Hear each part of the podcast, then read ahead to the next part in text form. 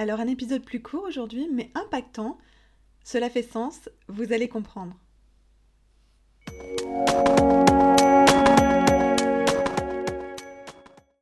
Je suis Hélène Vandewaal, psychopraticien et coach de vie certifié. Vous commencez à connaître ce podcast, développement personnel, travail sur soi sur un format court. J'y propose des outils, des clés pour mettre en place et en pratique, simplement et rapidement, des débuts de réflexion et quelques changements d'habitude et d'état d'esprit. Retrouvez-moi sur le site internet pour toutes les informations de séances en cabinet ou à distance. www.hv le du milieu. Vous y trouverez également un bouton pour accéder à la prise de rendez-vous afin de réserver donc votre premier rendez-vous téléphonique gratuit. Abonnez-vous à la page Facebook hélènevandewall.coach afin d'être tenu au courant de la diffusion du prochain épisode et de mon actualité. Bonjour et bienvenue, je suis ravie de vous retrouver pour ce nouvel épisode de Coach Toito. Je parlais de sens en introduction, la quête du sens. Je vois tous les jours en consultation des personnes en recherche de sens dans leur vie, des personnes perdues, des personnes en profonde tristesse, éteintes. Le besoin de sens est un besoin humain, tout comme le besoin de se sentir utile, laisser une trace, avoir un impact. Et chacun aura sa définition, sa façon de donner et trouver du sens. La perte de sens peut mener à une tristesse profonde, comme je le disais, une humeur dépressive, voire quelque chose de plus douloureux encore. Ne pas ou plus trouver de sens à sa vie, c'est avoir l'impression de ne pas avancer, l'impression de vide, de manque. Alors on redouble d'efforts, on cherche, on serre les dents, on avance à tout prix, on s'oublie et on s'épuise.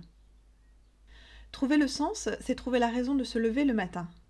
Votre why, ce qui vous anime, sortir du mode autopilote, avoir un impact est source de joie, d'énergie et d'enrichissement personnel. Alors comment on fait?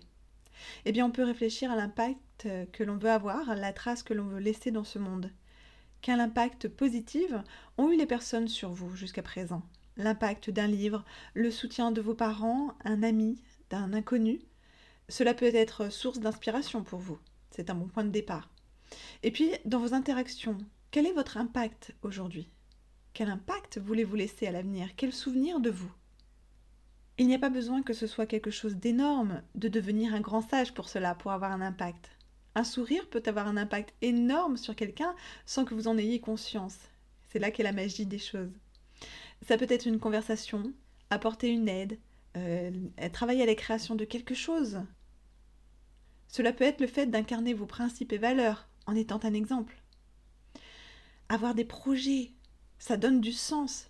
Ne plus avoir de projet, c'est mourir déjà des projets, petits ou grands, que ce soit partir en week-end, créer une entreprise, faire une expo de vos œuvres, être bénévole, apprendre une langue, refaire la déco de votre chambre.